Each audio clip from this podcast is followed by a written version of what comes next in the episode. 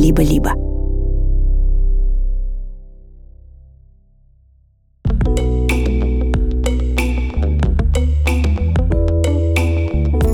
Здравствуйте, друзья! Это Дима Зицер и подкаст «Любить нельзя воспитывать» студии «Либо-либо». На этой неделе мы снова говорили о самом важном и самом интересном на свете. Об отношениях с любимыми людьми. С детьми, с родителями, с учениками, с учителями. Мы говорили о том, что делать, если девочка в Украине вдруг начала себя со всеми сравнивать на фоне войны. Как быть, если мальчик 7 лет все время провоцирует конфликты в семье? Как отвечать детям, если они все время заводят разговор о смерти? Любить нельзя воспитывать,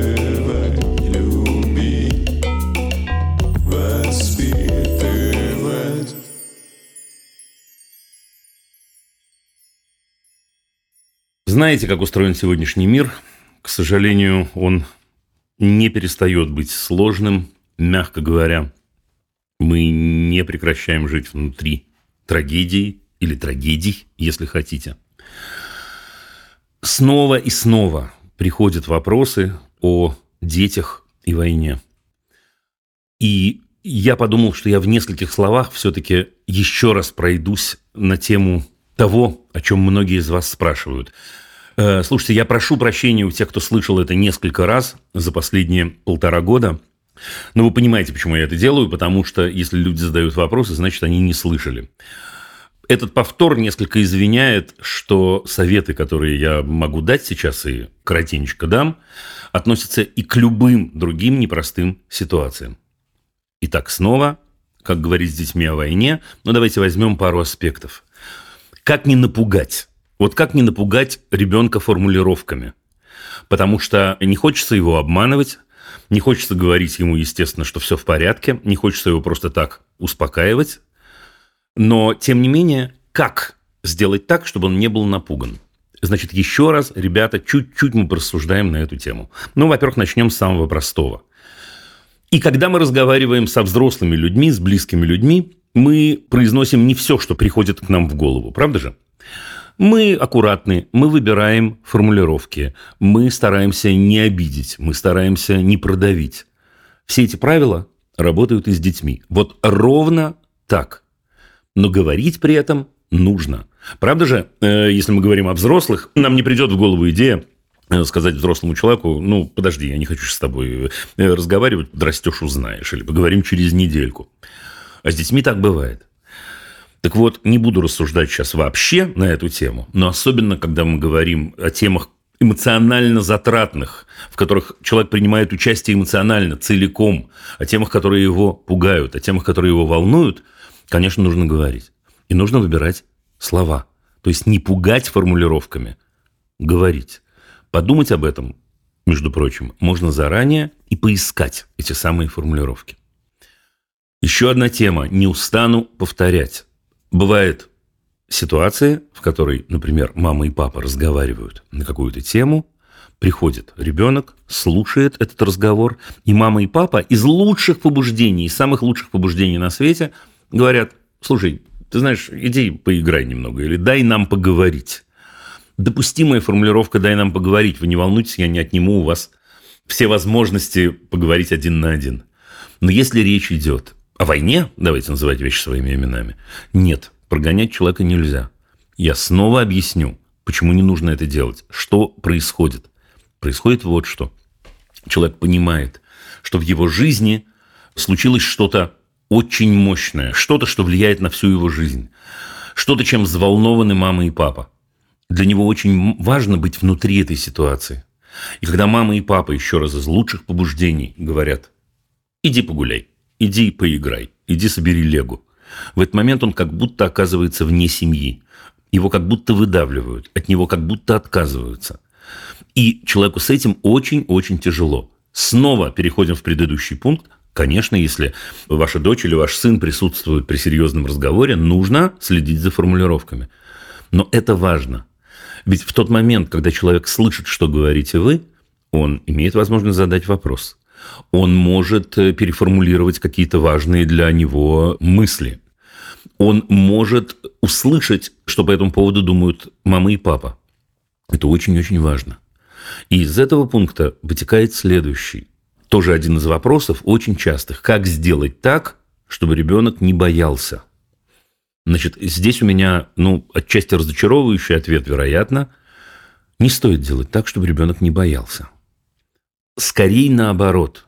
Скорее было бы здорово, чтобы человек понял, что мы боимся, мы живые люди, бояться нормально, мы испытываем самые разные эмоции. Правда же? Мы радуемся, мы восхищаемся, мы испытываем раздражение, мы испытываем страх и так далее, и так далее. Значит, как сделать так, чтобы человек понимал, что можно бояться? Нет, нет, недостаточно сказать ему «бойся». Важно в этот момент, чтобы он слышал о том, что мы тоже живые, и у нас есть свои эмоции. И, например, если он слышит от мамы или папы – что мама или папа, ну, может, бояться слишком сильное слово. Но вот сегодня я почувствовал, ну, что у меня есть какие-то опасения, например, или мне страшновато. Поищите, вы знаете своих детей хорошо. Это не пугает его. Это дает ему право на то, чтобы испытывать разные эмоции. Это дает ему право, если хотите, на то, чтобы бояться самому. Это дает ему право быть самим собой. Вот это очень-очень важно. В случае, если человек понимает, что мама не боится и папа не боится, он вряд ли поделится с вами своим страхом. Потому что, с одной стороны, в нашей семье принято не бояться, так куда же я лезу? А с другой стороны, ну, если мама не боится, что же я к ней со своими страхами приду? Она начнет бояться, я, она испытает отрицательные эмоции. Поэтому очень-очень важно дать ему возможность быть собой. Итак, говорить, говорить правду, говорить о своих чувствах, говорить о том, что вы испытываете. И еще один очень-очень важный пункт. Что мы делаем для того, чтобы быть в безопасности? Когда я недавно был в Израиле, на всех встречах практически звучал такой вопрос. У меня ребенок 13 или 14 лет не готов заходить э, в бомбоубежище. Он играет вот эту самую игру про то, что ему не страшно и так далее. И во всех этих э, разговорах выяснялось, что, в общем, мы с этими детьми не разговаривали. Важно про это поговорить. Вот есть такой способ, вот это нас охраняет, вот это может оставить нас в безопасности, и так далее, и так далее, и так далее. В общем, это все, что я хотел напомнить. Теперь, ребята, я еще раз говорю, естественно, вы можете продолжать задавать эти и подобные вопросы. Это всегда до окончания войн. Это будет в первом приоритете в программе, потому что я понимаю, что это помощь, которая может быть вам необходима здесь и сейчас. Я прочту вам одно сообщение, которое пришло почти неделю назад. Здравствуй, Саша, это Соня. Значит, здравствуй, Саша. Речь идет о э, Саше Малининой, о, о чудесной, единственной, любимой, главной в моей жизни редакторке, которой я очень-очень благодарен. И очередной раз это говорю. Так вот, я была э, у Димы Зицера на эфире 26.10. Речь шла об отношениях с папой. Я обещала написать как получилось. Ребят, я тут отвлекусь. Значит, это было месяц назад, и, возможно, вы помните эту девочку, которая писала. И действительно, я сказал, что, ну, давайте проверим, сработает или нет, напишите, напишите, как было. Речь шла о том, что папа довольно часто к ней приставал, и был груб, и постоянно ее воспитывал, и отношения были очень-очень сложными, чтобы не сказать напряженными, потому что девочка задавала вопрос, как вообще прервать эти отношения. Так вот, дальше читаю. Я поговорила с папой, он действительно услышал меня, и наши отношения сильно улучшились.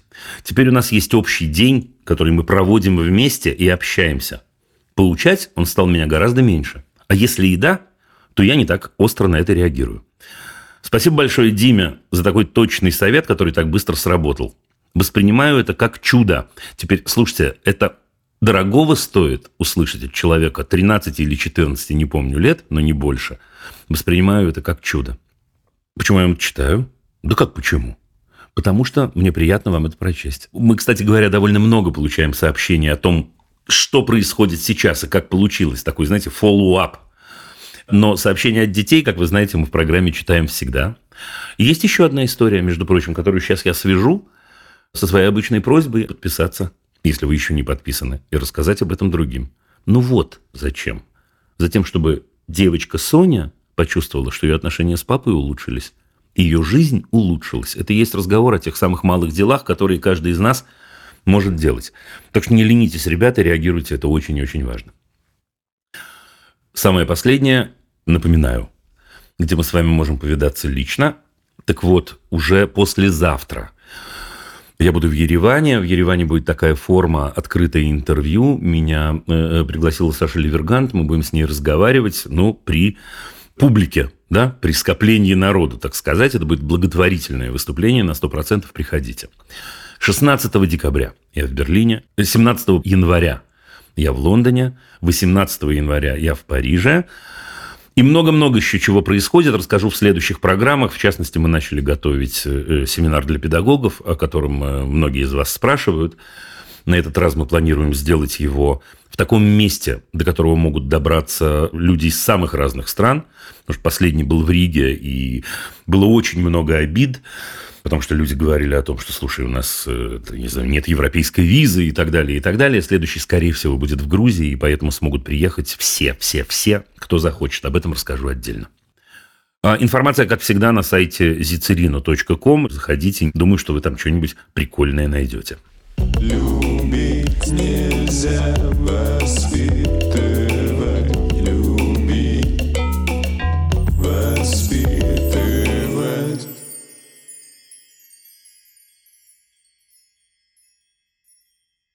У нас на линии Света из Австралии. Света, здравствуйте. Здравствуйте, Дима. Мне кажется, за историю этой программы вы, по-моему, третий, ну, может быть, четвертый человек из Австралии. Вы из Сиднея, да? Очень приятно. Да, я из Сиднея. Мы уже здесь очень давно. Мой сын тут родился и остался без гражданства. Я в те времена решила, что мальчикам, наверное, лучше повременить. И до 17 лет есть, есть время, да, по облегченной схеме можно получать. Он у нас, в принципе, такой австралиец получился. И в России-то мы не были еще ни разу за эти года. А сколько ему, мальчику-то сейчас? Сейчас 14 с половиной. 14 с половиной. Два года назад он пошел из праймари в high school. Изначально, короче говоря, перешел дальше. Да, дальше пошел. Да. да, вместе с теми, кто и был в праймари. То есть он очень много знал детей, да, потому что мы все локальные, мы все в одних районах. И как раз э, год у нас начинается в начале февраля, а в конце февраля вот были вот эти новости. И месяц он отходил нормально, все, все замечательно. Собственно. Это мы говорим с вами про какой? Про 22 год таким образом? Два года да? назад, угу, угу. да. Дети из праймери школы его называют русским, хотя он уже не русский, да. По-русски плохо говорит, да, гражданства нет. По-русски плохо говорит, родился в Австралии и так далее. Ну, понятно. Да, да какой он русский, да? Так. Ну, видимо, дети цепляются за все возможное. Может быть, это от семьи идет, не знаю.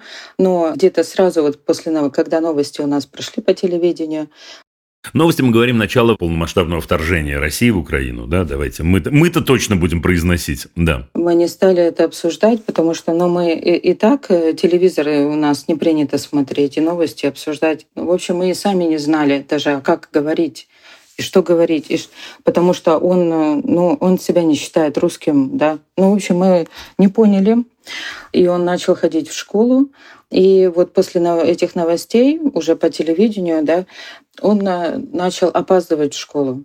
Не может проснуться, говорит. Устал, говорит. Угу. Так, а, так. Потом а, мы его как-то забираем. Буквально это все вот в первую вот эту неделю, наверное, было после новостей.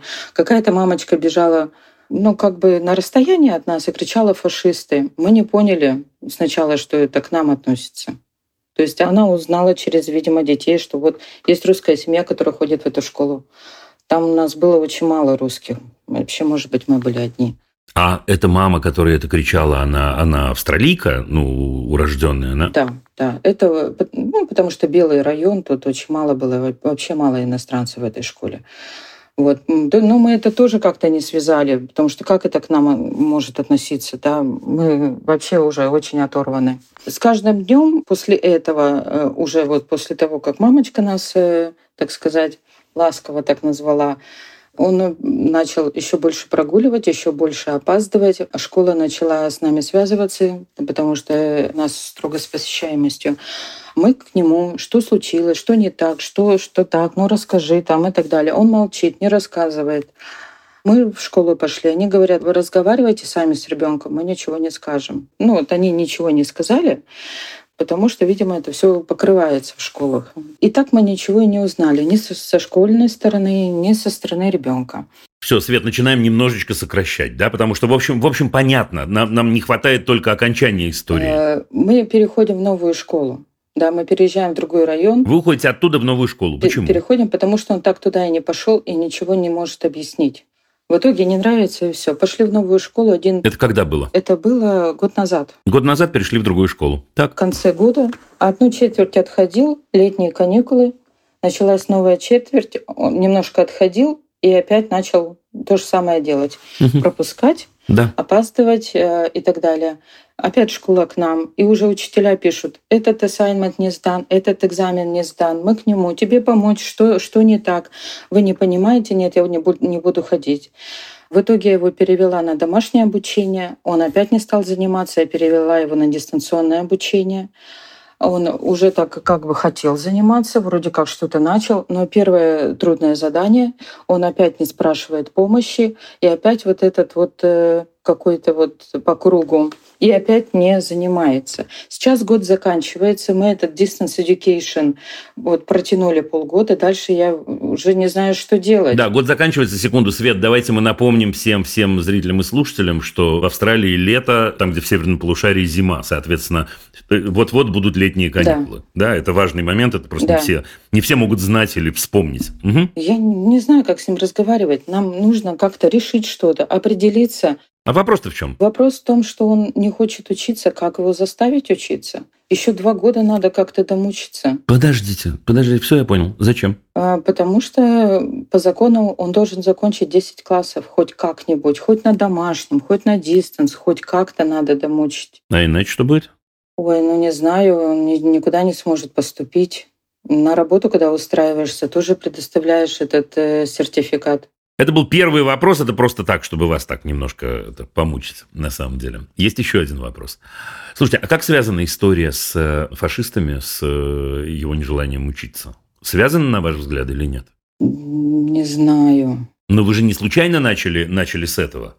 Вы же просто могли звонить мне и сказать, ну, вот у нас такая ситуация, ребенок не учится. Не учился в одной школе, потом не учился в другой, потом не учился на домашнем обучении. Но почему-то вы много об этом сказали. Я не утверждаю, что это связано напрямую. Я, я честно спрашиваю вас. Я не знаю, услышал ли он, понял ли он это, знает ли он, что это. Но после этого все, все наши ужасы начались. После этого начались все ужасы. В плане учебы. Ох, ох, ох, а потом, а потом уже лень, наверное, какая-то. Потом я не знаю, что. Да не лень, какая лень. Если до этого не было лени, а потом появилась лень, это слишком, слишком простое решение. Слушайте, ну давайте пофантазируем. Значит, мальчик умный у нас? Мой любимый вопрос. Да. Умный мальчик. Да, Всевышний послал нам умного мальчика. Я не сомневался в вашем ответе. Очень рад это слышать. Давайте предположим, что я разговариваю не с вами, а с этим умным мальчиком. Ну, предположим. Более того, предположим, что э, ну, почему-то мы с ним приятели уже хорошие, ну, или он сам решил позвонить и так далее. И вот я задаю ему вопрос, какой вариант ты предлагаешь? Что он ответит? Я ничего не хочу. Так, пока все в порядке. Дальше. Я не хочу э, эту учебу, вообще никакую. Понятно. Все понял. Так. Я задал другой вопрос, Свет. Я не спрашивал, как ты себя чувствуешь. Я с удовольствием это выслушаю, я буду эмпатичен, я покиваю. Я задал вопрос, какой вариант ты предлагаешь? Вот что он мне ответит. Я ведь не случайно спросил, умный ли мальчик, понимаете? Почему? Это важный вопрос. Ну, потому что если бы мне сказали, не-не-не, у меня сын дурачок. Ну, я бы развел руками и сказал бы вам, э, не знаю, ну, попробуйте вот это, это и это. Умный человек 14 с половиной лет точно понимает, в какой ситуации он находится. Ситуация может быть очень трудная, может быть, он не видит из нее выхода, но он понимает, в какой ситуации он находится. И он, если он об этом и не думал, о том, что он предпочитает, какой выход он предпочитает, но в любом случае, если он человек умный, его можно направить в сторону рефлексии. Поэтому давайте, давайте, давайте, я от вас не отстану. Что ты предлагаешь? Я предлагаю пока оставить как есть, дать мне время. Так, на, на что время? Давай обсудим потому что я хочу определиться, что я буду делать дальше. А как его зовут вообще? Ник. Ник, я говорю, Ник, слушай, я понял, я понял. А как ты видишь ближайшие три месяца? Вот давай с тобой пофантазируем и придумаем, как они могут выглядеть. Или ближайшие полгода, ну, там, потому что ближайшее время каникулы. Ну, как от, оставить тебя в покое, что это значит? А, не спрашивать. Так. Когда я сделаю, что я сделаю. Так. Во сколько я сделаю. Я хочу решать сам. Что? Когда я буду делать, что я буду делать. А ты собираешься что-то делать, Ник? Ты просто пропустил этот пункт. Пока не решил. Что пока не решил? Что я буду делать? Ну, а я тут и говорю. Я говорю, слушай, дружище, я твой друг. Или я мама твоя, если хотите. Я приму э, любое твое решение. Я совершенно не давлю на тебя. Просто какой вариант ты предлагаешь? Это же важно. Слушайте, может, он скажет вам, мам, давай сделаем вид, что я болею тяжело. Да, я, я, я не думаю, что он так скажет, ну, как вариант. Да? Может быть, он скажет, мама, прикрой меня, э, каждый раз делай это за меня. Я не знаю. Но тут нам в, вашем, э, в разговоре с вами не хватает Ника. Его просто не хватает. Не в смысле «зовите Ника», а в смысле его позиции. Мы с вами как будто не знаем вообще его позицию. То есть мы знаем, что он ничего не хочет, ну, это принято говорить про мальчиков и девочек 14 с половиной лет, да? Но мы не знаем, что он хочет. Теперь, если вы мне сейчас скажете, он ничего не хочет, я буду с вами спорить до хрипоты, потому что так не бывает. Может, он хочет с утра до вечера в компьютерные игры играть, я не знаю. И делая перерыв на еду и туалет. Может быть. Может быть, он хочет э, смотреть видосики или снимать. Может быть, он хочет общаться с друзьями, я понятия не имею. Но не бывает детей в 14,5 лет, если у них не клиническая депрессия, например, извините, да, которые вообще ничего не хотят. Да и в случае с клинической депрессией э, тоже. Да, у Ника ее нет, судя по вашему описанию, извините. Но вот смотрите, что у нас происходит. У нас произошла следующая история. Значит, у нас была неприятная, вот эта супер неприятная э, стычка с э, мамой. Ну, не то, что стычка, но мы попали в эту передрягу. Но сейчас-то вы же уже понимаете, вы не случайно мне об этом рассказываете, что-то в этом было. Ну, что с Ником-то это не обсудить? Это же то, о чем вот я сегодня, то, с чего я выпуск начал сегодня. Да, если мы хотим, чтобы они с нами разговаривали, мы должны разговаривать с ними. И в этот момент, если лучшая на свете мама Света говорит, даже если прошло уже две или три недели, или три месяца, да, и она поняла, это же не, не, не то, чтобы тугодум такой, и у меня так бывает, у всех так бывает. Что-то с нами произошло, и только потом мы поняли смысл, да? Ну, что не сказать, Ник, слушай, я вспоминаю эту историю, мне там противно, неприятно, та-та-там, ля-ля-ля. Все. Это дает Нику право сказать о том, что, мам, ты знаешь, и у меня тоже. То если мама со мной про это не говорит, ну нафига, извините за выражение, я полезу к маме с этим разговором. Да? Школа, которая говорит, слушайте, у нас что-то произошло, разговаривайте с сыном. Мы вроде разговариваем с сыном и задаем ему вопрос, что произошло. Он говорит, отстаньте, ничего не произошло. Как это изменить? Ну, как изменить? Начать говорить о том, что чувствуете вы, за что волнуетесь вы, и, возможно, какие догадки у вас и так далее, и посылать ему раз за разом месседж, раз за разом. Я на твоей стороне. По той или иной причине, неважно по какой сейчас, из-за буллинга, потому что это буллинг вообще-то, если все на него ополчились в школе и называют его фашистом, это, в общем, буллинг, да? Из-за буллинга или по любой другой причине он говорит, все, я не хочу учиться, более того, у меня опускаются руки, вот вы это описываете, да, я ничего не хочу делать.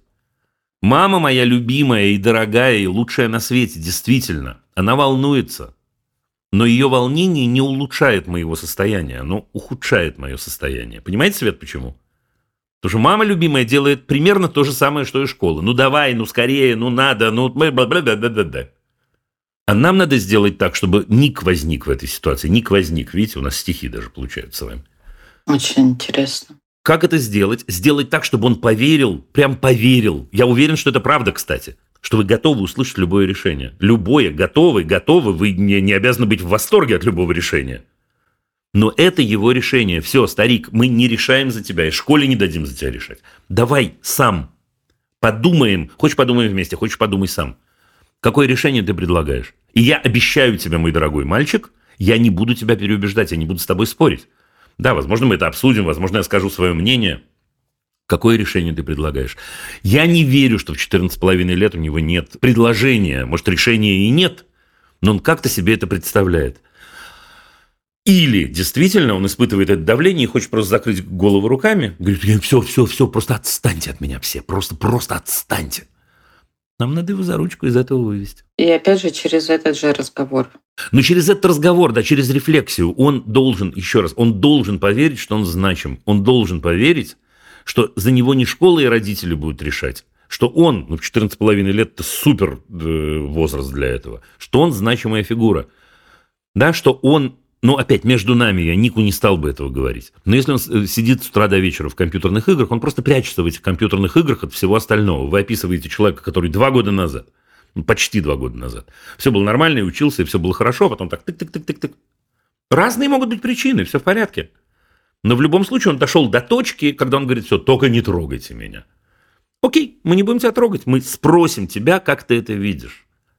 И примем то, что ты скажешь. Ну, захочешь, совет дадим. Не захочешь, поможем это реализовать. Вопрос, как с ним разговаривать, чтобы разрешить э, организационные вопросы. Вот так и разговаривать. Теперь Отлично. Да, теперь есть очень-очень важный, очень-очень важный совет Димы Зицера, который вы точно много раз слышали. Во-первых, не решайте с ним организационные вопросы. Это не организационный вопрос. Это отношения мамы и сына. Отношения – это отношения. Вы не, не, не идете вопрос решать какой-то. Да? Вы идете проводить время вместе. Вот здесь начинается мой э, знаменитый совет. Уйдите, не дома. В Сиднее есть у вас куда пойти, я полагаю, правда? Отлично. Возле здания оперы, наверное, у вас там какие-то кафе есть, там что-нибудь. Я просто так говорю, это единственное, что я знаю просто. Да?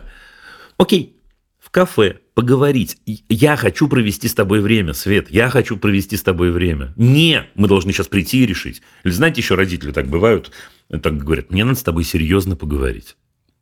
И в этот момент у человека падает сердце в район мочевого пузыря, и на этом все заканчивается.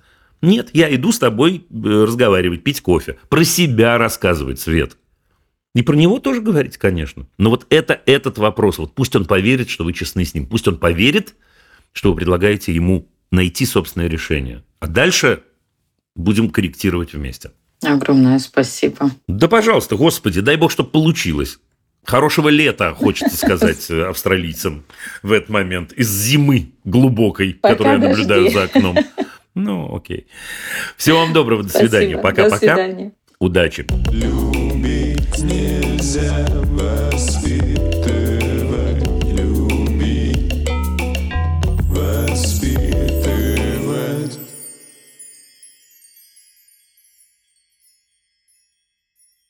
Москва, Эльвира, здравствуйте. Здравствуйте, Дима. Слушаю вас. Есть мальчик, Филипп. Уже хорошо. Восемь лет. Так. Отличный мальчик. Мы его называли раньше, как был король Франции Филипп Красивый, мы называли Филипп. А откуда у нас будет не отличный мальчик-то? Ну, сами подумайте, Эльвира. Конечно, отличный. Да, так. он у нас был всегда Филипп адекватный. С ним было комфортно, уютно, спокойно, никогда никаких проблем. Прекрасный ребенок.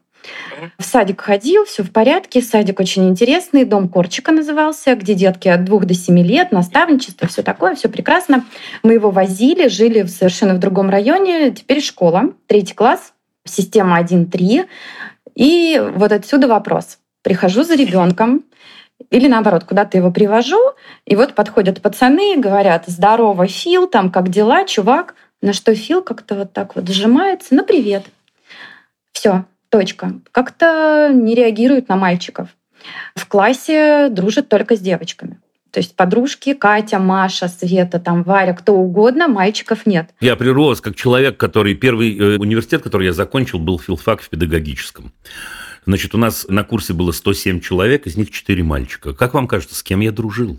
Это просто было прикрытие, что 4 мальчика, я и так дружил бы с девочками. Но, ну окей, ладно, неважно, все, это было так, воспоминания. Да, вот э, дзюдо посещает больше четырех лет. Также выходит я говорю, Фил, как дела, там, что нового, как пацаны? Да нормально, пацаны, там, я говорю, ну, пригласи кого-нибудь домой. У Фила, кстати, ни телефонов, ни планшетов никогда не было, ничего подобного. Есть PlayStation с папой раз в неделю, все. Okay. Я говорю, приглашаю пацанов, парней, там, друзей, будем играть. Он говорит, у меня нет друзей. Приходит день рождения, то же самое, кого будем звать, я не знаю. В итоге на дне рождения одни девочки. Если ко мне приходят подруги... Что вам девочки не нравятся? Что вы жена ненавистница такая? Они мне понял, очень нравятся. Просто я не понимаю, откуда взять вот это вот мужское. Оно же как-то должно быть. Что-нибудь еще давайте. Из страшного, ну, наверное, только то, что у нас растет маленькая девочка, которая годик сейчас. Да, и сейчас э, не могу уделять сыну внимания столько, сколько раньше.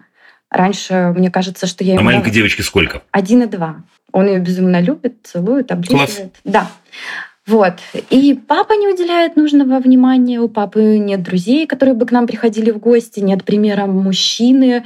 И меня А что это у папы нет друзей? Мы из другого города приехали, как-то вот они не образовались, друзья, к нам никто не ходит, мы как-то сами по себе.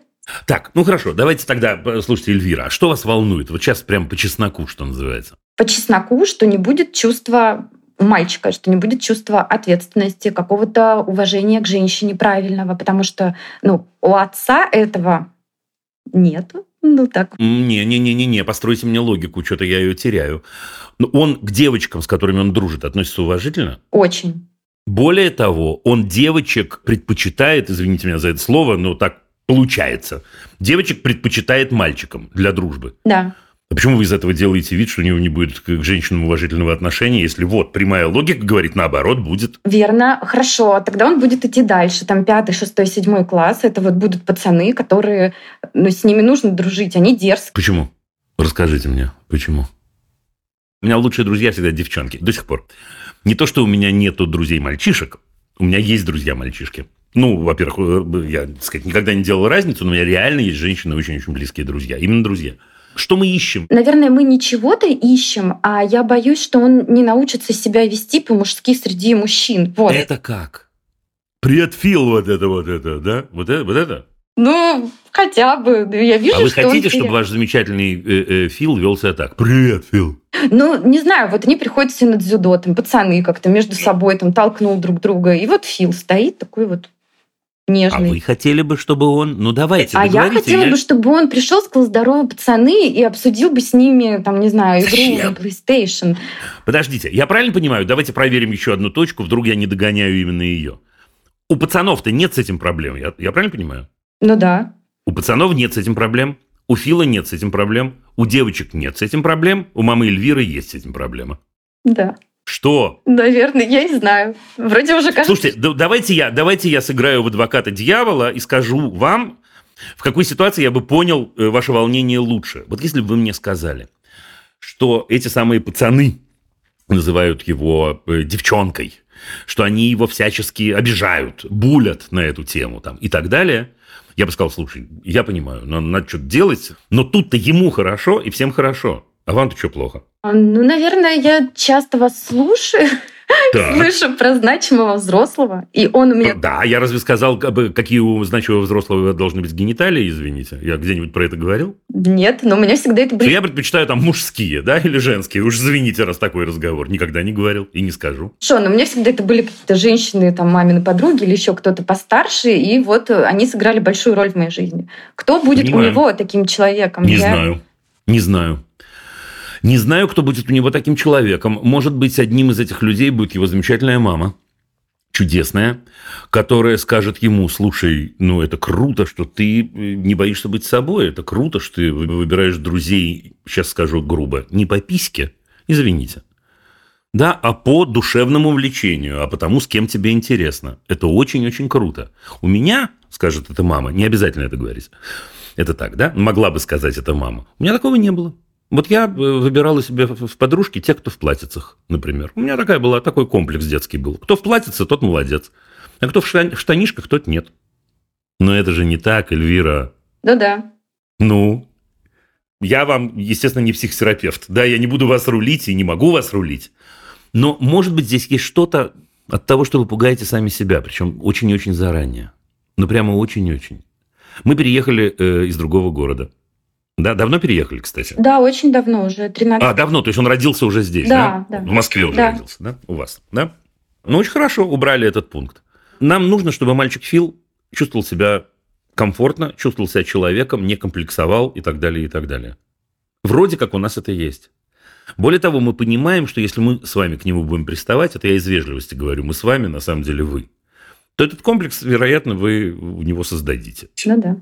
Ну, конечно, да, потому что это звучит, вы этого не говорите, конечно, но это немножко звучит, могло бы звучать для него как, слушай, нормальные мальчики с пацанами дружат.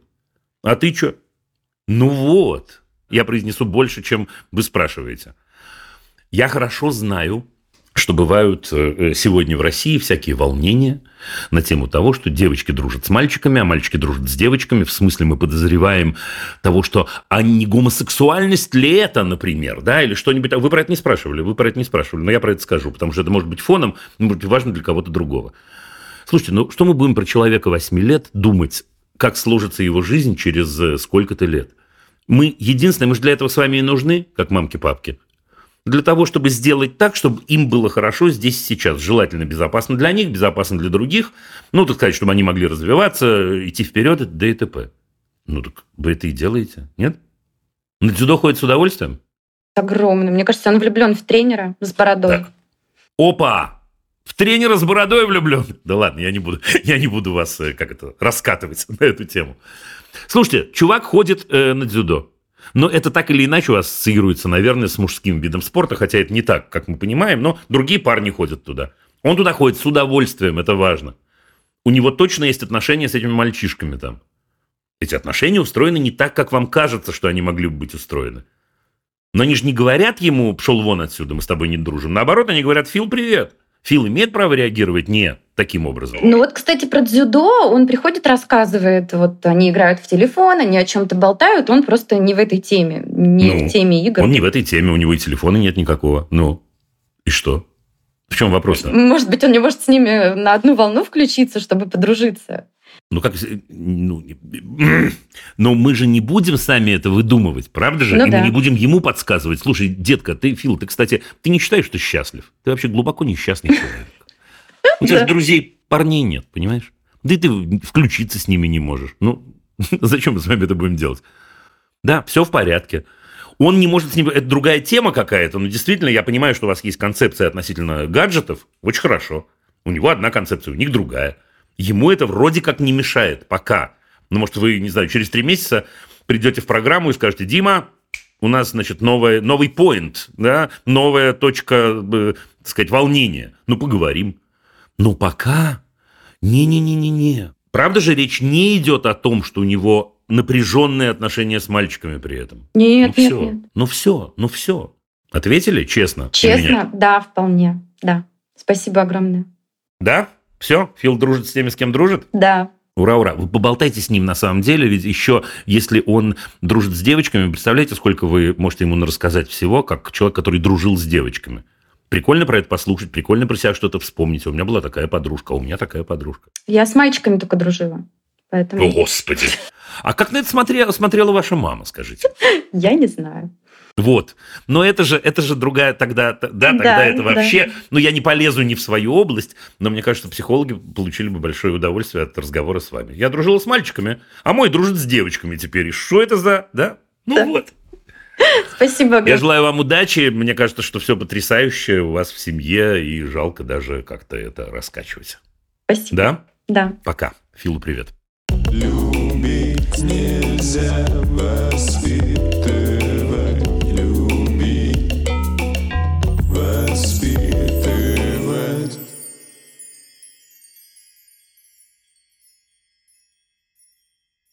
Пойдем дальше, ребят. Екатерина из Московской области. Здравствуйте, Екатерина. Здравствуйте, Дима. Ну вот и вы. Дима, с днем рождения вас. И спасибо вам. Ну ничего себе. Да, спасибо вам за то, что вы делаете. Раз уже это прозвучало, я скажу. Так получилось, что я с детства, так знаете, очень-очень отстраненно отношусь к собственному дню рождения. И поэтому я незадолго до э, наступления дня рождения всегда сношу, э, значит, дату рождения из всех социальных сетей. Да, и сейчас она снесена в Фейсбуке, можете проверить на полном серьезе. Но все равно это просачивается. Ну, в общем, на самом деле, спасибо вам большое. Очень-очень приятно. Да, Дим, спасибо вам за то, что вы делаете. Спасибо. Да, у меня двое детей. Четыре года сыну, три года дочери. История будет какая-то обратная дню рождения. Я сразу хочу уточнить, у меня дети не тревожные абсолютно. То есть у нас как бы... Класс. Да, это здорово. Я сначала расскажу несколько эпизодов, потом вопрос задам. Год назад у меня умерла бабушка, и ну, она уже старенькая была, это их прабабушка. Так как они часто приходили ее навещать, э, они начали спрашивать, где бабуля, где бабуля. Ну, как есть, так и сказали. Как бы они, конечно, маленькие еще 4-3 года, но... Сказали, что умерла? Да, сказали, она умерла. Правильно сделали? Сразу же я скажу вам. Да, правильно сделали. Ну, мы вас слушаем. Да, Вот. возраст тут ни при чем. Ну, нет, окей, да, Ну окей. да, конечно, в силу возраста они не совсем поняли, они спрашивали, а когда она вернется из больницы. Конечно. Потихоньку, потихоньку мы начали им рассказывать, что ну вот люди, которые умирают, они вот остаются у нас э, в памяти, мы вспоминаем, грустим, но они не возвращаются. Вот так. Ну, в общем, как-то эта тема немного улеглась, хотя это было часто повторялось, они ее очень часто вспоминают. Летом мы ходили на озеро купаться, у нас тут недалеко, и по дороге на озеро мы все время проходим кладбище. И меня сын спрашивает, мама, что это такое? Ну, я ему говорю, это кладбище. Говорю, там хоронят людей, которые умерли. Ну, он же уже знает, что такое, когда человек умер. А он меня спрашивает, а как хоронят? Я ему говорю, ну, в землю закапывают. Его это так впечатлило, ну вот как бы он так в таком ужасе был, как это в землю закап, закапывает. Муж мне говорит, ну ты уточни, что это как бы в землю закапывают тех, кто умер, а не, Мгм. не просто людей, Да, как бы, да, а верно, тех, кто умер. верно. В общем, вроде пытались все как бы ему объяснить. Он столько вопросов опять было, там, а бабулю тоже закопали. Ну, то есть он прямо вот поднялась у него вся эта тема опять. Ну, младшая тоже слушает, на ус наматывает. вот. И вот как-то так совпадает. У нас в прошлом году ситуация была, сейчас немножко там чуть-чуть не совсем про смерть, но тоже. Мы были свидетелями, когда человеку было очень плохо, у него кровь текла изо рта, мы не понимали, что случилось. Я с детьми сижу в кафе, мы только начали кушать, и вот, вот это все происходит. Я растерялась, я думаю, как помочь, там, вызвать скорую. Даже про детей на, на какой-то момент забыла. И тут на меня эти ме- местные сотрудники накричали, давайте убирайте детей, что вы тут стоите, вы что, не понимаете? Я, ну, я просто растерялась в этот момент. Ну, конечно, уже там никто не кушал, они все это видели, им как-то надо было это прокомментировать. Ну, здесь как бы проще, я им говорю, смотрите, сейчас приедет скорая помощь, мы дождались, пока приехала скорая, они ему помогли, и он- они даже его не забрали, не знаю, что там было, но Да, то есть да. увидели хороший конец, и я им объясняла, что вот видите, скорая помощь помогла. Тоже это, это очень надолго у нас затянулась эта тема, они все время повторяли, вспоминали вот это. круть. Но они вот, вот именно в этой ситуации они очень жалели, то есть они вот прям переживали за этого мужчину, и мне это вот думаю, ну, значит, все было правильно. то есть как, как э, получилось. Звучит так. Вот. Мгм. А тут вот недавно совсем на наших глазах, у нас прям мы попадаем в какие-то истории такие, на наших глазах э, собака попадает под машину. О, Господи. И, и все, но там видно, что она как бы умерла. Ну, ну, ну что, э, обманывать как бы их, ну, можно, конечно, было, наверное, дать им надежду какую-то. Ну, в общем, они говорят, мам, собака умерла. Я говорю, ну, наверное, да. Говорю, видите, она выбежала на дорогу, это так опасно. Думаю, сразу им расскажу, пусть будет пример, как это опасно. И они мне говорят, умерла как бабуля. Ну, эти, эти какие-то такие сравнения, да, и, ну, я говорю, да, она умерла, скорее всего, говорю, я не вижу, ну, дал- далеко было, не видно было. Вот, и, значит, эта тема перешла в какой-то такой, ну, в какой-то повторяемый быто, бытовуху в какую-то. Ну, еще раз приведите, еще... Подождите, вот то, что вы рассказали сейчас, это не звучит таким образом. Потому что, ну, каждый раз новая ситуация. Ну, что Да, делать? да. И вот сегодня, вот прямо сегодня, как перед вашим эфиром, ребенок мой старший играет, значит, у него кошечка попадает под машину, и он мне говорит, мама, он умер, его нужно закопать. И, а, ну, я как бы вела, я не, я не понимаю, как в Извините, это- что я смеюсь. в это Да, играть? но как я буду Да. играть в то, что мы хороним котика, но это какой-то перебор совсем. Вот. И я ему говорю, подожди, говорю, ему нужно отвезти. Хоронили дети кошку, у Хармса есть такие стихи, между прочим. Хоронили дети кошку, кошку с плачем провожали. Прочтите, может, вам захочется детям ее прочесть и поржать немножко. Да. Честно, смешные стихи. Вот, Мгм. хорошо. И я ему говорю, ну давай мы ее отвезем в скорую помощь, мы сейчас ее спасем, смотри, у нее детки там ждут. Ну, то есть я как-то немного увела тему в то, что еще можно спасти, не надо его хоронить. Но меня немножко шокируют как бы эти игры, и я не понимаю, как вот э, мне вести, во-первых, значит, вопрос теперь, да, я боюсь, что чем чаще тема повторяется, тем она приходит, переходит в разряд бытовой, как будто бытовой. Ну, умер и умер. При условии, что вы эмоционально на это реагируете. Только при условии, что вы эмоционально на это реагируете. Тогда перейдет в бытовую, Тогда это, это будет повторяться все время, но для другого. вызывать реакцию мою. Ну, конечно, сейчас ваш замечательный мальчик. Что это значит? Почему он кошку э, или кого там, там кошку, да, э, хоронит? У него недоработана эта тема, но ему всего 4 года, он маленький, вы абсолютно правы. Но он чего-то недопонимает, он что-то... А что дети делают, когда они недопонимают? Они проигрывают. Проигрывать. Большей частью они проигрывают ситуацию. Он проигрывает ситуацию. Мама проигрывает с ним ситуацию. Ок. То есть хоронить кошку это нормально в игре, да? Ну, мне кажется, что вы вполне адекватно себя повели и сказали, слушай, давай попробуем ее спасти, давай сбегаем в больничку, давай, ну вот это Ну вот да, все. мгм. Так вот, э, да, я хотела вопрос э, такой вот более общий задать, что во-первых, ну, как реагировать на эти разговоры, во-вторых, как научить их не быть циничными, не оставаться безучастными, но при этом, вот я, к сожалению, это ну, не умею делать, не вовлекаться эмоционально в вот эту кашу, в эту историю, потому что лично я Отлично. очень сильно пропускаю через себя все происходящее сейчас, вот, например, как пример, да, они что же это все где-то на каком-то подсознании понимают и видят, Конечно, да. да, и вот э, это парализовывает мою собственную жизнь. Вот как научить их, э, э, ну, соответственно, и мне самой, да, э, и им, как научить детей не пропускать это настолько в себя, да, что это становится твоей жизнью.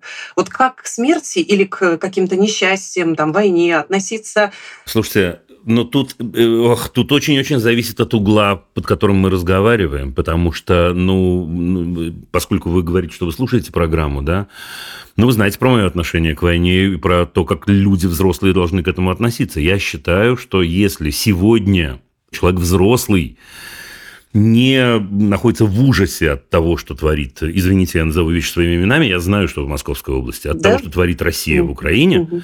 Да, мне кажется, человек должен задавать себе вопрос, что со мной не так. Но это про взрослую жизнь, про детей все чуть иначе. Но они же станут взрослыми, а эти навыки... Они станут взрослыми, ну подождите, они станут взрослыми, но они станут взрослыми детьми своей замечательной мамы Кати, замечательной, лучшей на свете, которая реагирует так, как реагирует. Вы реагируете спокойно, судя по всему. Вы отвечаете на заданный вопрос. Это все принципы, которые очень-очень важны. Да, вы не начинаете их грузить, э, бог знает чем, в тот момент, когда задается конкретный вопрос. Это все очень-очень важно. Да, вы не истерите, насколько я Нет. понимаю, исправьте меня. Ну, отлично, ну, отлично, ну, так это оно.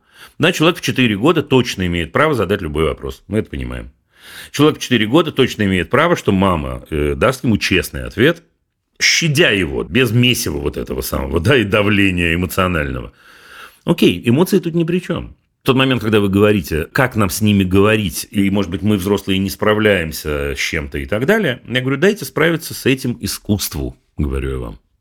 Да, это есть люди, которые сделают это за нас с вами. Книжка номер один часто возникает в этом эфире и возникнет сейчас заново. 3-4 года они чуть маловастенькие для этого, но мама ее пере, переадаптирует для них. Эта книжка «Мой дедушка был вишней». Дедушка был вишней. Я уже ее прочитала. Отлично. Да. Вы ее уже прочитали. Теперь представляете себе, если вы в адаптированном варианте прочтете это с детьми. Может, и не надо сейчас, может, надо через пару лет. Мгм, Все в порядке. мгм. Да? Окей, это дает ответы на огромное количество вопросов, правда? Там есть э, э, эмоция. такая. Там есть рефлексия на каком-то заоблачном уровне. Это написано очень-очень талантливо с точки зрения литературы. Ну, там все. А история вторая неожиданно мне только что пришла в голову. Слушайте, ну мне надо сначала проверить одну вещь. Вы не религиозные люди? Нет, случайно? вообще. Вы вообще не религиозные люди. Отлично. Тогда я с чистым сердцем советую вам прочесть адаптированную для детей историю Будды. Историю Будды помните вообще? О том, как его родители оградили от... Про, про это, да? Да, Мгм, но мгм. что произошло? Что произошло? Было четыре выхода после этого. Да, он, значит, дорос до определенного возраста и своим другом впервые вышел из своего дворца. По-моему, первым он увидел человека больного. Боль- Болезнь, смерть. Да, и спросил, и спросил, слушай, а что с ним происходит? Э, э, Он говорит, ну, это человек болен. И что с нами такое же может произойти? Да, может произойти. И принц Гутами вернулся во дворец ужасно опечаленным. Да? В следующий раз он увидел человека старого. Значит, старик дряхлый сидел. Такой же диалог с нами это может произойти, может произойти. Он вернулся опечаленным. Третий раз он увидел, да, по-моему, в этом порядке и было. В третий раз он увидел процессию похоронную, да, и узнал о смерти, а в четвертый раз он увидел монаха в медитации, да, и так далее, и так далее. Теперь вы, я, знаете, я все время ловил, что мне напоминает наш разговор. Я серьезно э, говорю, хотите верьте, хотите нет, этот разговор напоминает мне, напоминает мне историю Будды, потому что вы говорите, окей, один раз они увидели, значит, сначала бабушка, значит, умерла, значит, собака при нас умерла, или не умерла, или не доумерла, или что-то. Слушайте, я, к сожалению, не могу из кармана это достать, так как на нете, да, с «Мой дедушка был вишней».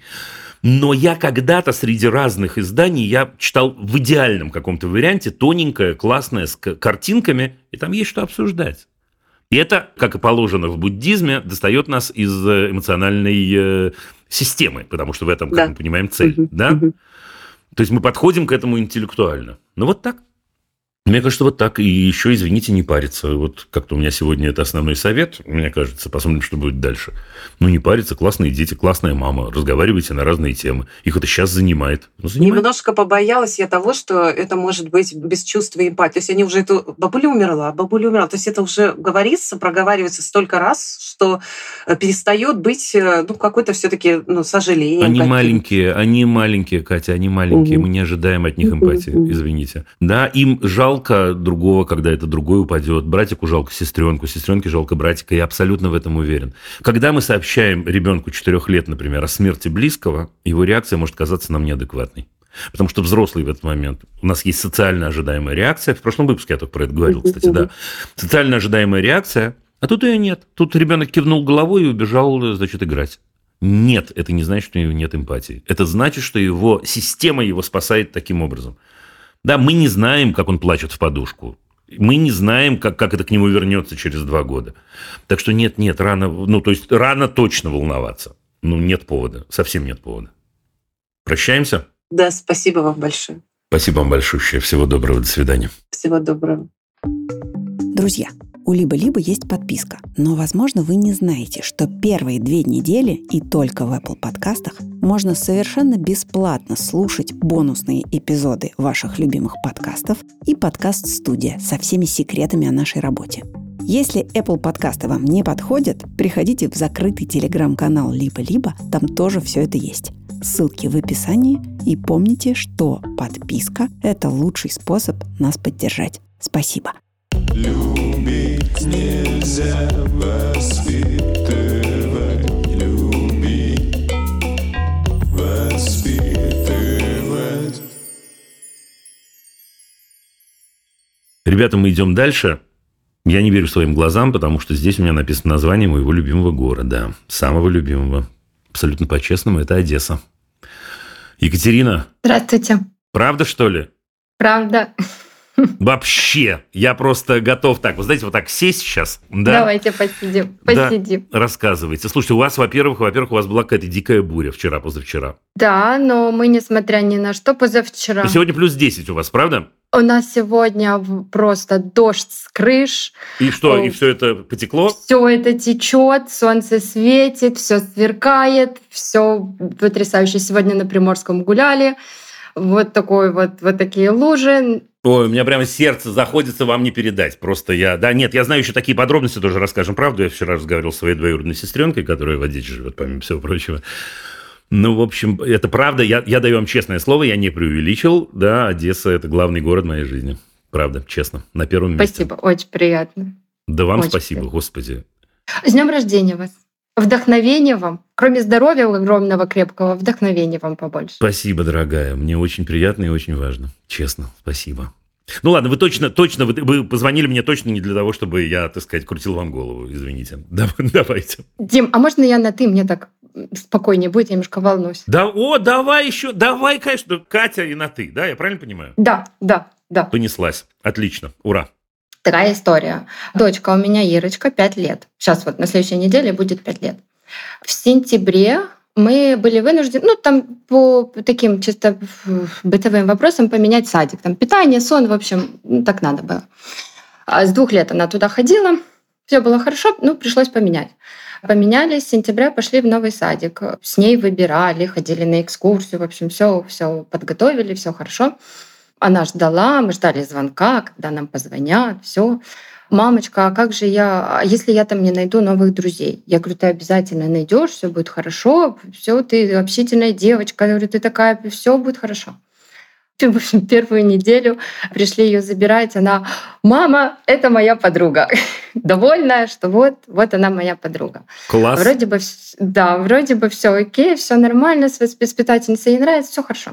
Где-то через месяц э, стали замечать, она какая-то стала странная приходить домой, ну, без настроения. И появились дома такие, я обиделась, я не буду с тобой разговаривать, я обиделась. ну, такое что-то не- непонятное для нас, что-то новое. Ну, новое, новое. Ну, стараемся реагировать правильно. Где-то где получается, где-то не получается. В общем, спросила в садике, нет ли такого в садике воспитательницы, как она.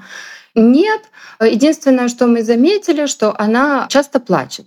Но для нас как бы, ну, она эмоциональная очень. Она как, как, как вот заплачет, так же она радуется. Очень предыстория к тому же первому месяцу. А Когда, значит, она подружилась со своей подружкой, она нам рассказывала, что есть там девочка, ну, пусть будет Аня, я хочу с ней дружить. А почему ты хочешь с ней дружить? А у нее игрушки хорошие.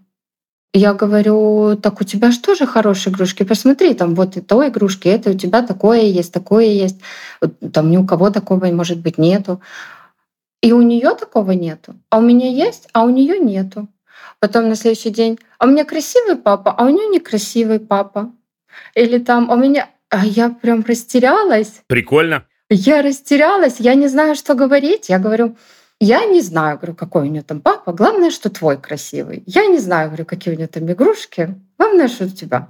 И тут был Хэллоуин в садике. И я прошляпила и не надела, отправила ее без костюма в сад. Она расстроилась, все. На следующий день, вот это вот, вот прям точка была, на следующий день нам сказали в саду, что полчаса плакала и не могли ее успокоить. Что случилось? Я не знаю. Что случилось, я не знаю. Мы ее дома, Ирочка, что случилось? Я не знаю. Что случилось? Я не знаю. Без костюма пошла она, ладно тебе, ты На знаешь. следующий день я не знаю. Начали мы спрашивать, может, тебя там кто-то обижает, может, что, может это, может, а нет, ничего не знаю, я не знаю. Потом, когда вот эта ситуация произошла, мы начали расспрашивать, что не так. Она начала рассказывать, что а меня обижают, мне там стульчик не дают. Они садятся там, подружка эта садится на стульчик и говорит, ха-ха-ха, у тебя нет такого стульчика, это я розовый стульчик. за-». Ну вот, вот такие. Я понял. Не стали мы ждать, пошли мы в сад, попросили поговорить с воспитателем, она с нами поговорила, мы ей сказали, что мы не понимаем, она не до конца раскрывается, как бы, но мы вот стали замечать, есть такая вот проблема, обратите, пожалуйста. Поговорили с психологом, поговорили с ней, поговорили, уверили нас, что все хорошо, все нормально. В итоге, Дим, Я понял, давай вопрос. Пока мы с тобой созвонились, значит, мы девочку хотим пригласить на день рождения. Мама, я с ней подружилась, я то, я это. Я говорю, ну хорошо. Я говорю, ну ты, у тебя же там еще подружка есть, другая, ты с ней тоже дружишь? Нет, только по двое можно дружить. Ну, Окей, это мы окей. разговаривали, что нет, можно все вместе, в общем, такое. В чем мой вопрос?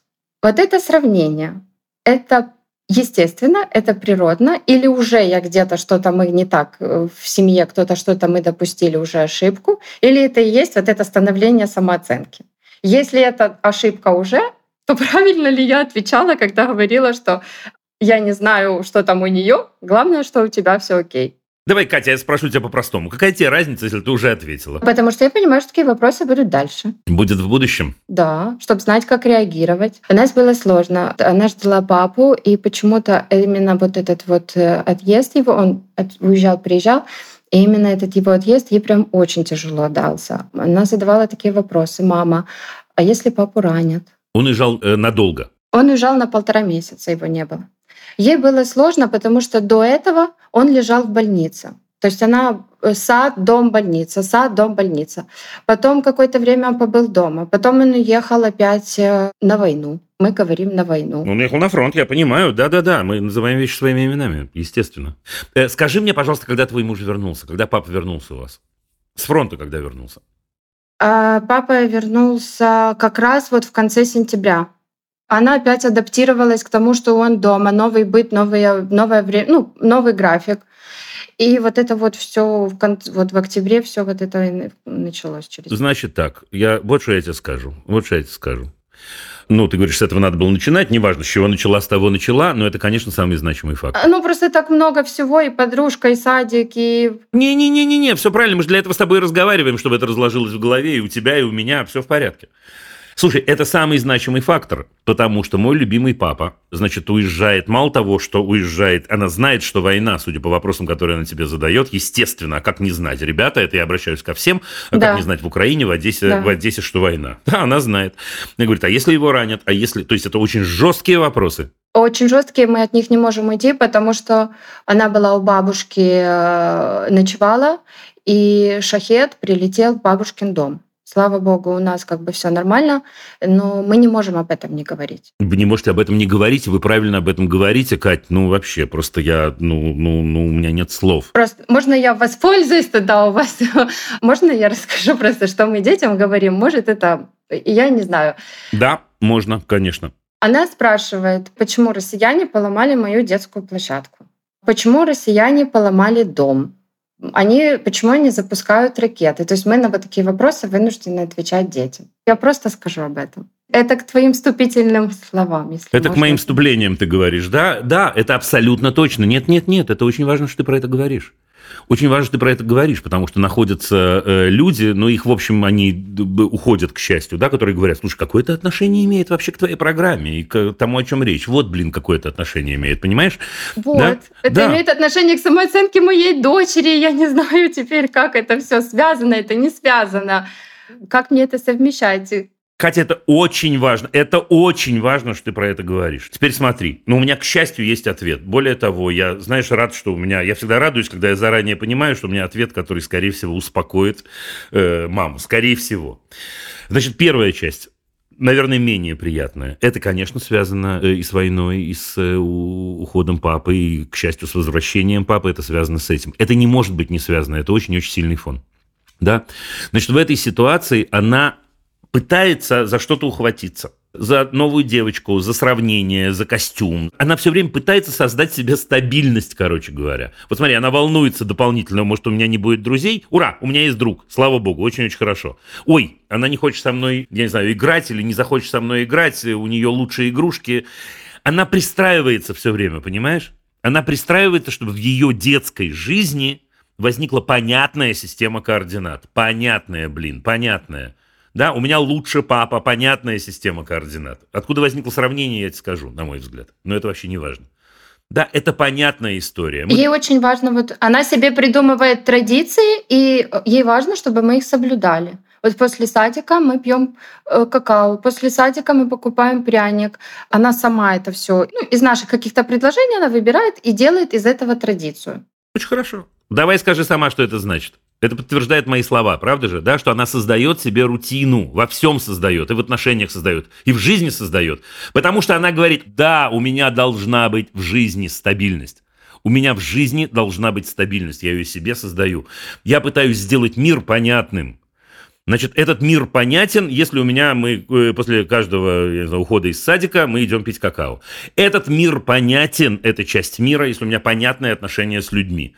Это не то же самое, что я сказал бы любому другому человеку, да, лучше, хуже, давай разбираться. Не давай разбираться, она говорит, я хочу сделать мир прозрачным и понятным. Я тебя перебью, извини, пожалуйста. Она вечером говорит мне, ну, меня папу спрашивает, а что мы будем делать завтра? Ей нужен план на завтра все время. Это просто я вот сейчас вот понимаю, оказывается. Короче говоря, перехожу напрямую к советам. Во-первых, ничего с этим делать не надо вообще. Вот с этой частью точно. Ничего не надо делать. Наоборот. Надо ей подыгрывать, потому что это, ну я тяжелые слова скажу, она военный ребенок.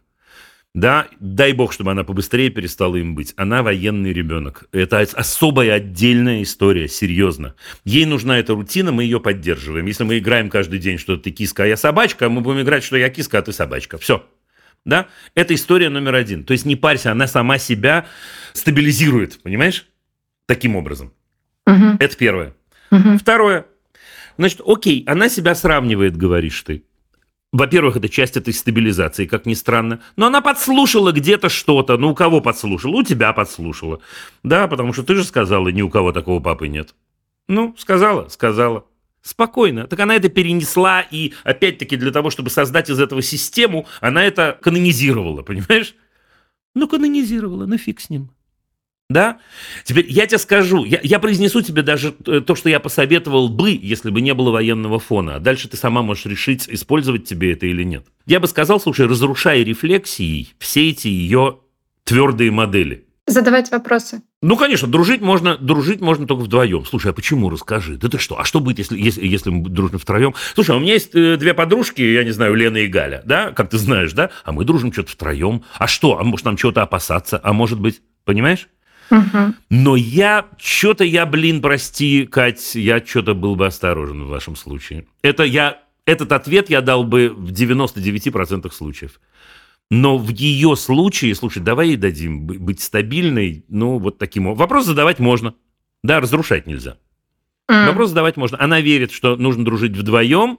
Не давить. Да, чтобы у нее возникли сомнения, чтобы ты мне была здорова, короче говоря, дружи вдвоем. Понимаешь, да, что я говорю? Делаешь, ну, я поняла, да. Делаешь, что хочешь. Да, по большому счету, да, потому что мы сейчас находимся в ситуации, блин, у меня комок в горле, когда я с тобой про это говорю. Да, мы сейчас находимся в ситуации, когда ее нужно поддержать всеми силами и дать ей выжить. Понимаешь, суки, я произнесу это слово, которые это делают и которые ставят тебя в эту ситуацию. Поэтому, дорогая моя, окей. Да, вот еще раз, чтобы она нам была здорова. Потихонечку. Потихонечку. Все, ну рефлексия, хочешь рефлексию включи. Окей. А если мы уйдем чуть в сторону все-таки самооценки? Ну вот по- повторится вопрос через время. Если все-таки вот это сравнение, как, как мне на него отвечать? Почему это важно? Это тот же самый вопрос. Это тот же самый вопрос, почему это важно. Слушай, почему это важно, что у нее игрушки лучше или хуже? Почему это важно? Это очень рефлексивный вопрос. Очень-очень. Только надо придумать, как его задать пятилетней девочке. Понимаешь?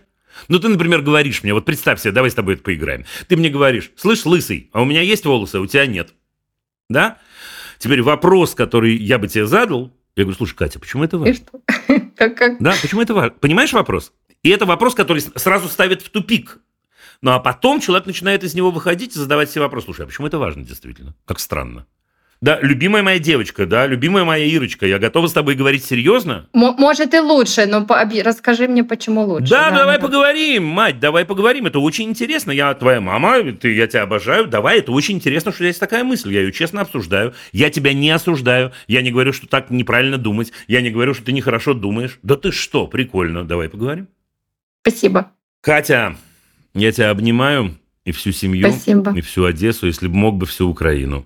Да, и погуляй, Спасибо пожалуйста, за большое. меня на Приморском бульваре, если я о чем-то мечтаю очень и очень сильно. Э, На втором месте после окончания войны и победы Украины я мечтаю о том, что я в Одессе пойду по Приморскому бульвару. Поверь мне. Дай бог. Спасибо, тебе. большое. Обни- Спасибо. Обнимаю тебя. Пока. Всего Пока. доброго. Любить нельзя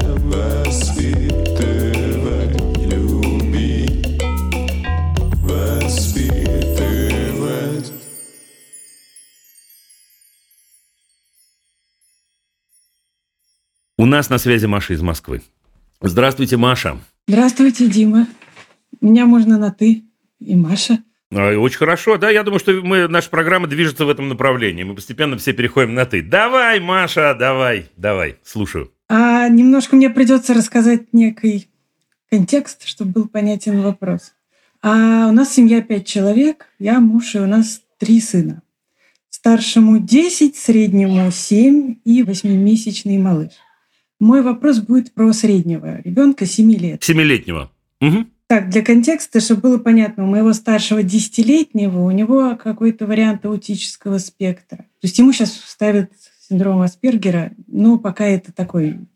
Все это очень сложно диагностировать. Окей. А, но у него бывают очень сложные, очень яркие и очень необычные эмоциональные реакции. Сама я тоже человек очень эмоциональный, и у нас было достаточно много всяких конфликтов дома. Таких на покричать, честно говоря. Вот. А, но мы над этим работаем. Вы дали мне тоже много инструментов, и этих конфликтов действительно стало значительно меньше. В этом месте спасибо вам большое за вашу работу, а, потому что это действительно работает. И мы к началу там, сентября я считала, что мы прям молодцы, у нас всего меньше. А, может быть, я сейчас думаю, что это связано с тем, что Даня еще пошел в первый класс, а, может, с тем, что у нас маленький ребенок родился, но а, с Даней, именно с Даней пошли конфликты по новой. Причем мне кажется, что он их провоцирует. Понимая, что меня раскрутить стало гораздо сложнее, Прям пример сразу. он стал задевать старшего брата. Причем он это делает достаточно так регулярно. Он может прийти, например, старший сидит книжку читает, тут пришел, ему свет выключил. Он точно знает, что старший взовьется. Он может, проходя мимо, ткнуть. Он может э, спрятать вещи. Вот это вот у нас частая стала вещь. Окей, все ясно, все достаточно. Примеров достаточно, они очень яркие. Но за последнее время, уже после того, как я написала вам вопрос, он еще стал ныть все время. Он приходит из школы и ноет, что ему нечего делать. Потому что, видимо, он нашел мою слабую точку. Вот это то, что мне очень сложно Мгм. выдержать. Да. И рано или поздно мы доходим до какого-то такого, ну уже чем тебе помочь, а он всегда говорит, что я ничего не знаю, ничего не могу, мне ничего не хочется, ничего меня не радует и все такое. В какой-то момент мы пытались поговорить э, в каком-то более-менее спокойном состоянии с ним. И э, я ему сказала, ну ведь это же неприятно. Меня удивило то, что он мне сказал, что да нет, это не всегда неприятно, это помогает. И дальше я удивилась, для меня это было неожиданно, я, видимо, выдала ему какую-то эмоциональную реакцию на это. И он, я не помню слов, но он пояснил мне так, что у него есть некое напряжение, а когда что-то такое случается, то ему легче становится. То есть он как-то разряжается. Когда они поскандалили, да? Условно говоря, Да, когда они да, поскандалили. когда пос- ну, не Так. обязательно. То есть он- я его спросила, что ему еще помогает. Ему помогает и поплакать, и поговорить, и пообниматься, но, видимо, это сложнее. Вопрос, Маш. Так ты вопрос не задала. Как мне помочь ему, во-первых, э, понять, что нам не нужны эти конфликты, и он может как-то иначе разбираться? И, во-вторых, как мне реагировать, когда он так делает? Слушай, ну смотри, эта ситуация выглядит так, как будто действительно он тебя ловит эмоционально. Не знаю, не буду утверждать, но выглядит это именно так. В очередной раз могу сказать, откуда это возникло. Возникло из твоих эмоциональных реакций, тем более, что ты покаялась сразу с самого начала, да, и ему странным образом стало доставлять удовольствие. Странным образом. Удовольствие не совсем верное слово. Но это как бы стала такая важная часть его быта, да? Давай разберемся с простым или наоборот, может, со сложным. Приходит человек из школы и говорит, слушай, мне скучно, мне ничего не интересно и так далее. Ты задаешь ему вопрос, чем тебе помочь. Это вопрос верный. На этот вопрос он научился отвечать. Да, а именно ныть, не знаю и так далее, и так далее. Спроси его, зачем ты мне об этом говоришь. Он говорит о том, что он хочет от меня какого-то действия. То есть мы когда там... Я пытаюсь ему предложить некие варианты совместного действия, учитывая еще малыша. Не-не-не, подожди, ты не старайся так быть сразу хорошей мамой, я и так верю, что ты самая хорошая мама. Подожди. Зачем ты мне об этом говоришь? Да, зачем ты мне об этом говоришь? Зачем? Вот давай поймем, зачем? Это этот вопрос, который его обескуражит, э, ему, возможно, с ним будет сложно, он придет к тебе за уточнениями, ты дашь уточнение, ты не посылаешь его к черту. Но ты пытаешься таким образом включить рефлексию, чтобы он понял на самом деле вообще-то, что он тебя хочет. Мгм. Да, может, он хочет помощи? Слушай, это ответ. Тогда ты получаешь, получаешь инструмент для того, чтобы сказать, что ну давай, не предлагать, не предлагать, не- Маша, не предлагать. Ты так предлагаешь все время. Да, давай поймем, давай скажи. Я, как, как я обычно говорю, да, я мама твоя, я в лепешку разобьюсь. Помогу, чем смогу, только скажи, сыночек мой дорогой. Да? Окей. Теперь история со старшим братом та же самая. Давай, ты наверняка задавала ему этот вопрос, потому что этот вопрос в этой ситуации очень взрослый и частый. А что он хочет-то? Он говорит, он читает книжку, а мне хочется, чтобы он со мной поиграл, старший брат, а мне хочется, чтобы вот... И что отвечает мама? Что есть другие способы привлечь к себе внимание. Какие? но- ну, сказать. Какие? Сказать. Кому? Старшему брату. Ну, это, веро- вероятно, не помогает, если он выключает свет. Зачастую не помогает. Так, следовательно, мама дает дурацкий совет. Извини. Хорошо. Тогда я не знаю, какой дать ему совет. Ну, начинается. Есть другие способы, а у нас, оказывается, есть только один способ, который мы называем другими способами, который еще в довершении ко всему не работает. Единственное, Маша, что он может сделать, на мой взгляд, в этой ситуации, это прийти к тебе. Единственное. Потому что, да, но в этот момент ты абсолютно точно задаешь вопрос, да, как тебе не срываться и так далее. Вернее, ты не это спрашивал, ты спрашивал то, на что я отвечаю, но под вопрос этот звучит, и он очень важный. Единственное, что он может сделать, это прийти к тебе. Слушай, у нас имеется семилетний мальчик, да, у которого по той или иной причине, неважно, история этой штуки не, не важна, у него есть некоторая проблема с инструментами, он не знает, в какой момент какой инструмент э, э, нужно использовать. Так получилось. Давай мы ему поверим, давай мы не будем считать его маленьким врунишкой, давай мы примем за рабочую гипотезу, что он действительно не знает. Да, он действительно, есть эмоциональная окраска, есть вот эта подсадка, возможно, на эмоцию, на мамину. Может быть. Но он действительно болтается, как знаешь кто в проруби, да, и болтается по всей квартире. Это не обращает внимания, это не обращает внимания. Окей, есть история эмоциональная, сейчас я их включу. Да, похоже на то, да. И включает. Отлично. Теперь, значит, что в этот момент должно появиться у человека, чтобы ему стало полегче? А появиться должно вот что. Ну вот значимый взрослый опять появляется.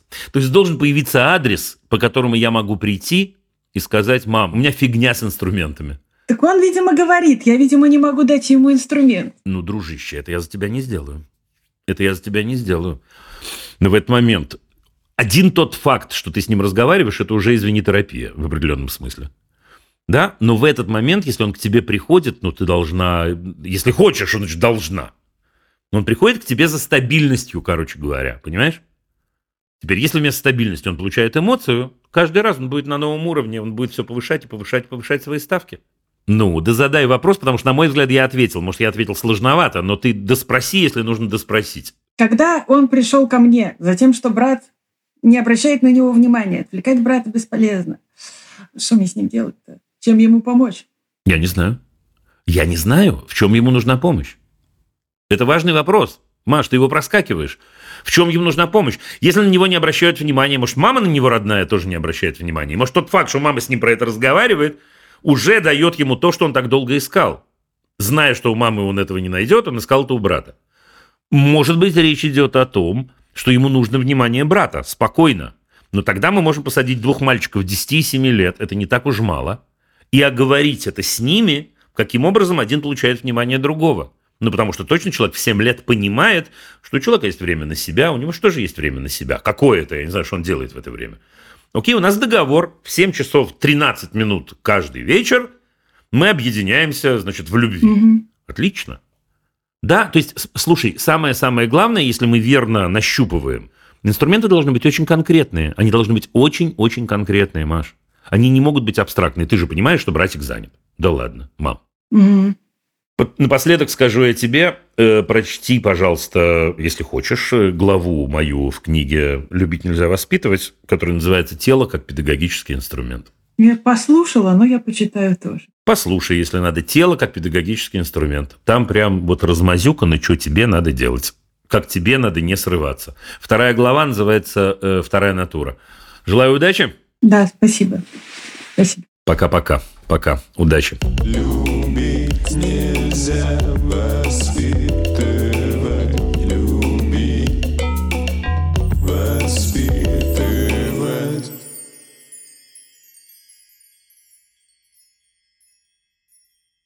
Катя из Сиэтла. Третья Катя за сегодняшний выпуск. Видите, вот третий раз положено мороженое, конечно, но у меня нет мороженого. Катя, привет. Здравствуйте, Дима. Спасибо большое. Сразу хочу сказать спасибо вам за вашу книжку и за подкаст. Благодаря им я учусь, как своих детей любить, а не воспитывать.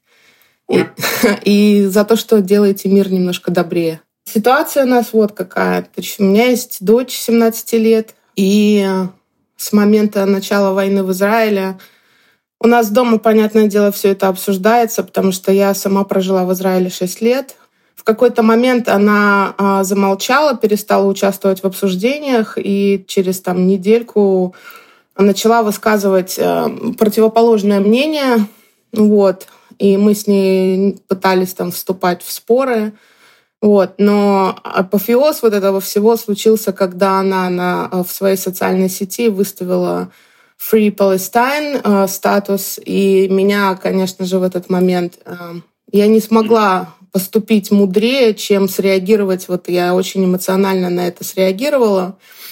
Видимо, вот вся моя, весь мой страх по поводу происходящего, вся моя боль вылилась на нее.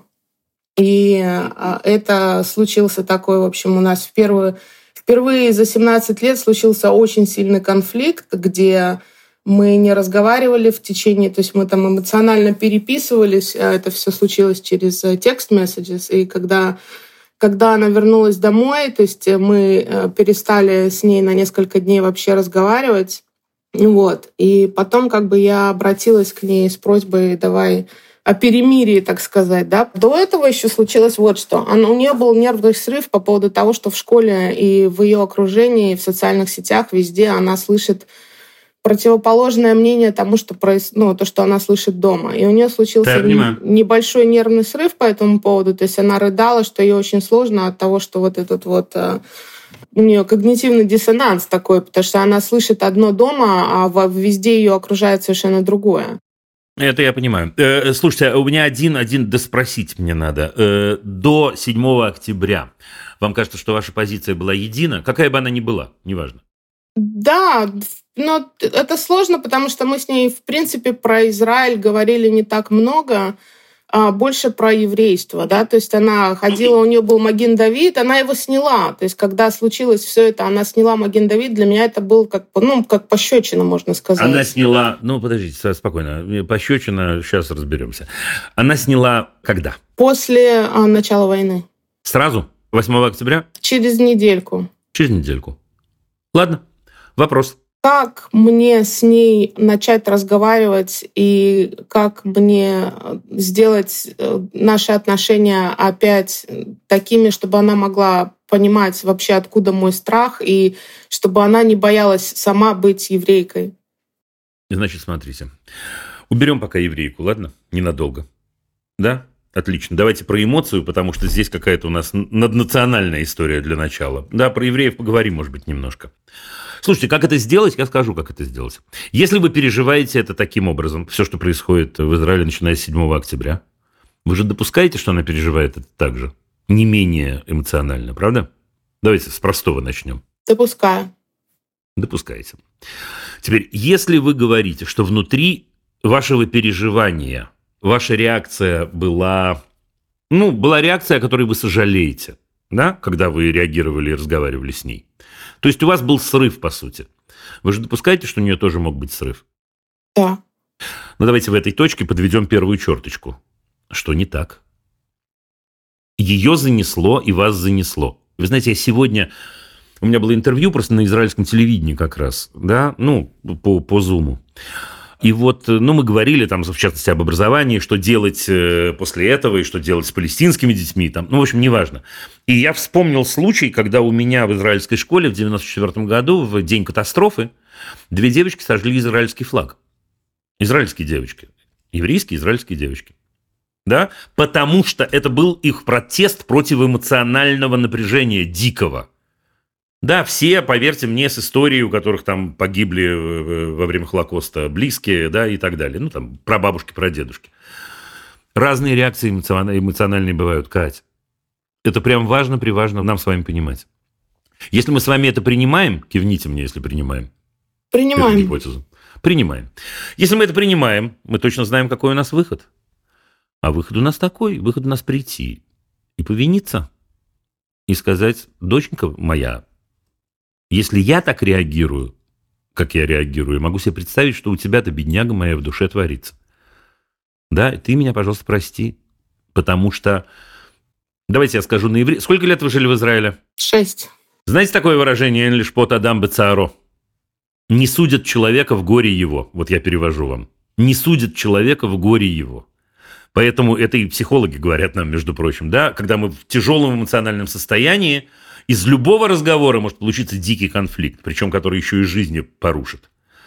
Про это, мне кажется, вам надо с ней поговорить. Не разговор э, такой интеллектуальный, а что ты чувствуешь, а что ты думаешь, а как какая твоя позиция. Нет, котик мой дорогой. Да, вот я только сейчас поняла, понимаю, думаю, я не знаю, ну, подберите честные слова, да, какой ужас на самом деле у тебя творится в душе. Ты прости меня, пожалуйста, потому что у меня тоже творится в душе ужас, и меня, конечно, занесло. Все. Вот Кать, слово вам даю, если вы хотите мой честный ответ. Это то, что нужно сделать. Ну а как потом на эту тему вообще не разговаривать? Или... Нет, не разговаривать. Первое время точно не разговаривать. Слушай, ей 17 лет. Да, она взрослый человек. Варианта у нас с вами два, может быть, три. Да, вариант первый – это у нее эмоциональная реакция, что очень-очень возможно – которая перебрасывает ее в сторону, противоположную вам. По той или иной причине. Не будем сейчас анализировать ваше поведение и причины. Причин может быть много. Окей. Да, значит, ситуация стабилизируется, она снова начинает взвешивать, что-то возвращается и так далее. Вариант второй. Это ее позиция. Это ее позиция, о которой вы не знали. Это ее позиция. Теперь, если это ее позиция, вот представьте себе, я говорю вам, Катя, идите обсуждайте это с ней. Ну и что я сделаю? Я взорву вам дом просто Да. в этот момент. И вы взорвете дом себе.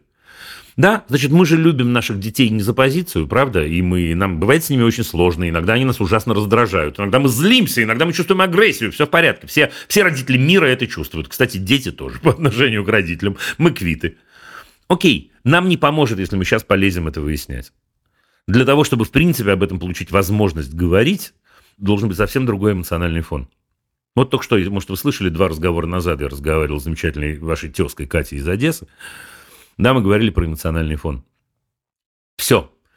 Самое последнее и печальное, даже при отсутствии другого эмоционального фона, если это ее позиция глубокая, вообще не факт, что вам удастся с ней что-то сделать, но вы получите возможность про это поговорить. Она оказалась в системе координат, ко- которая поставила множество вопросов перед ней, 17-летней девушкой. Множество. Но я, я думаю, что она не боится быть еврейкой, она боится, что ее окружение увидит, что она еврейка. И Может ей быть, придется такое. отхватить Может за быть. это, да. Подождите, ну, Кать, она имеет право на этот страх? Да, сто процентов. В чем вопрос? Понимаете, какая штука? Это вот мы говорим, знаете, я очень не люблю слово принятие, потому что очень часто его взрослые говорят, надо принимать детей, только непонятно, что они имеют в виду. Но в данном случае тот случай, когда мы говорим о принятии, но что делать? Особенно принятие, когда мы ничего не можем изменить. Мы не можем это изменить. Да, она боится, имеет право бояться. Теперь в этой ситуации единственное, что теоретически мы могли бы сделать, она к вам придет, заплачет э, у вас на груди и скажет, мам, я боюсь. И мама не скажет ей, ты дура, что ты боишься. А мама ее поддержит и поцелует, и скажет, я тебя понимаю. Но я уверен, что идти надо туда. То есть, Кать, иными словами, сегодня, завтра, послезавтра, вот когда вы почувствуете это внутри, что это правда, я бы шел и обнимался и просил прощения не за позицию, просил прощения за то, что вы взрослая женщина, сорвались. Ну что, бывает, мы, родители, очень часто виноваты перед детьми. Но тут есть вина, это слишком сильное слово, как вы понимаете, в данном случае. Слушай, ну мы все, я очень хорошо понимаю, как вы себя чувствуете, просто как, как израильтянин я это очень хорошо понимаю, помимо всего прочего. Да? Окей, я, мы испытываем самые разные чувства, мы находимся внутри травмы, говоря профессиональным языком. Мы в травме, дочка ваша в травме. Ну, все, будем беречь друг друга. Извините за банальность и за какую-то там луку из на дне, понимаете?